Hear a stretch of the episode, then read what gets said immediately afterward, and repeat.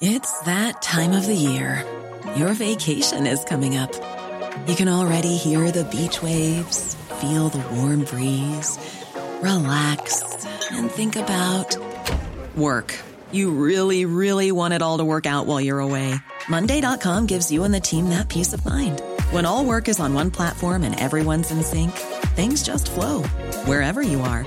Tap the banner to go to Monday.com.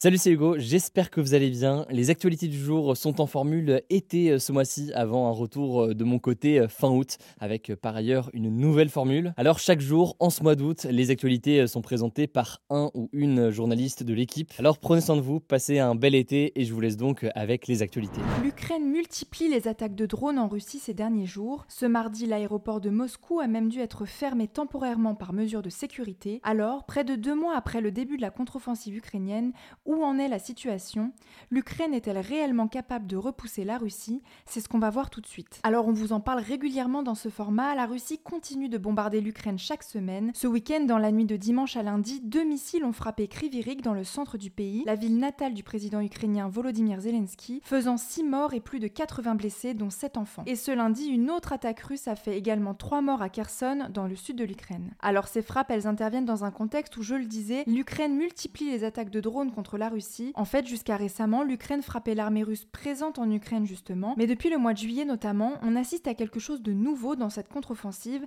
où l'Ukraine vise plus directement le territoire russe. Le 24 juillet dernier, par exemple, l'Ukraine avait envoyé deux drones dans le centre-ville de la capitale russe Moscou, dont l'un s'était écrasé près du ministère de la Défense. Et la Russie a annoncé dimanche matin avoir repoussé deux attaques de drones ukrainiens, l'une visant la péninsule de Crimée, annexée par la Russie depuis 2014, et l'autre visant un quartier d'affaires à Moscou. Le président ukrainien Volodymyr Zelensky a d'ailleurs déclaré ce dimanche, je cite, que la guerre revient sur le territoire de la Russie et que c'est un processus inévitable, naturel et absolument juste. Alors, que peut-on comprendre derrière ces attaques ukrainiennes? En fait, si on revient au moment où l'Ukraine a lancé sa contre-offensive début juin, on constate que plusieurs villages ont été libérés, mais dans les faits, sur le terrain, le front ne bouge pas trop depuis le printemps. Comme l'explique l'ancien aviateur militaire Xavier Titelman, il n'y a pas eu de percée significative comme ça avait été le cas dans la région de Kharkiv à l'automne dernier, où les Ukrainiens avaient libéré pas moins de 20 000 km, soit presque l'équivalent de la superficie de la Bretagne. Le truc, et on en avait déjà parlé, c'est que l'armée russe avait eu le temps ces derniers mois de mettre en place un gros système de défense, avec notamment des tranchées et des dents de dragon destinés à entraver la progression des chars. Pour certains spécialistes,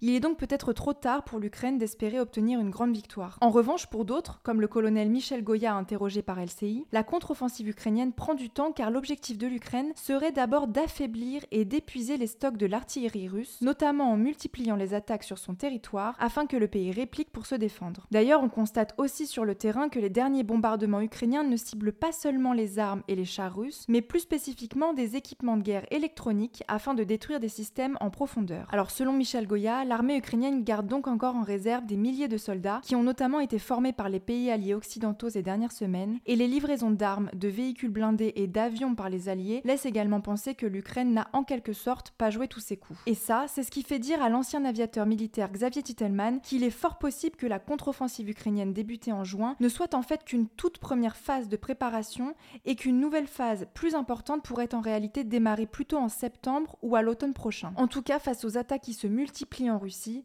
l'ancien président russe, désormais vice-président du Conseil de sécurité, Dimitri Medvedev, a menacé ce week-end d'utiliser l'arme nucléaire contre l'Ukraine si la contre-offensive réussit. Je cite Il n'y aurait pas d'autre issue, a-t-il déclaré dans un tweet. Bref, vous le comprenez, l'incertitude sur la fin de la guerre demeure encore totale aujourd'hui, mais on continuera de vous tenir informés. En attendant, je vous laisse avec Léa pour les actualités en bref. Merci Anaïs et bonjour à tous. On commence avec une première actu. Plus de 500 ressortissants français actuellement présents au Niger, en Afrique de l'Ouest, vont être évacués du pays dès ce mardi. C'est ce qu'a annoncé le ministère des Affaires étrangères. Il faut savoir que les frontières du Niger sont fermées depuis le coup d'État du 26 juillet dernier, dont on vous parlait ce lundi, qui a mené à la destitution du président Mohamed Bazoum après que des militaires de la garde présidentielle ont pris le pouvoir par la force. Suite à ça, des violences ont eu lieu contre l'ambassade de France au Niger, ce qui a poussé la France à prendre cette décision. Deuxième actu, le gouvernement sénégalais a annoncé ce lundi la dissolution du parti politique d'Ousmane Sonko, le principal opposant politique du président sénégalais Macky Sall, quelques heures après avoir été inculpé et placé en détention, notamment pour appel à l'insurrection, comme on vous le disait hier. Au moins deux personnes sont mortes dans des manifestations qui ont suivi cette annonce et les autorités ont annoncé lundi la suspension de l'accès à Internet sur téléphone via les données mobiles en raison, je cite,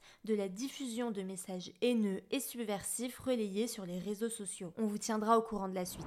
Troisième actu, Venise doit être placée sur la liste du patrimoine mondial en péril selon l'UNESCO. Pour cette organisation des Nations Unies, les mesures prises actuellement par l'Italie sont insuffisantes pour lutter contre la détérioration du site, du fait notamment du tourisme de masse, du réchauffement climatique et de la montée des eaux. Pour que Venise intègre la liste du patrimoine en péril, il faudra l'accord des États membres présents à une réunion du Comité du patrimoine mondial qui se tiendra du 10 au 25 septembre 2023 à Riyad, en Arabie Saoudite.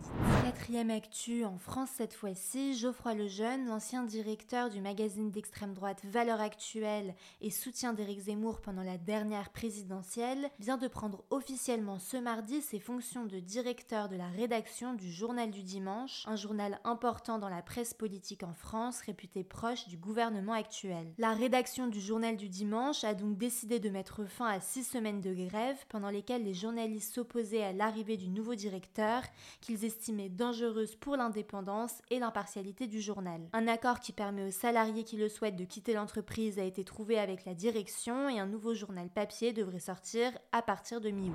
Et on finit ces actus par une bonne nouvelle. À Lyon, un homme a acheté pour la première fois de sa vie des tickets à gratter millionnaires et il a remporté tout simplement un million d'euros. Il a indiqué qu'il comptait utiliser cet argent pour réaliser plusieurs projets, notamment dans le domaine de l'art. Bref, on peut clairement dire qu'il a eu de la chance. Voilà, c'est la fin de ce résumé de l'actualité du jour. Évidemment, pensez à vous abonner pour ne pas rater le suivant, quelle que soit d'ailleurs l'application que vous utilisez pour m'écouter. Rendez-vous aussi sur YouTube ou encore sur Pour d'autres contenus d'actualité exclusifs. Vous le savez, le nom des comptes, c'est Hugo Décrypte. Écoutez, je crois que j'ai tout dit. Prenez soin de vous et on se dit à très vite.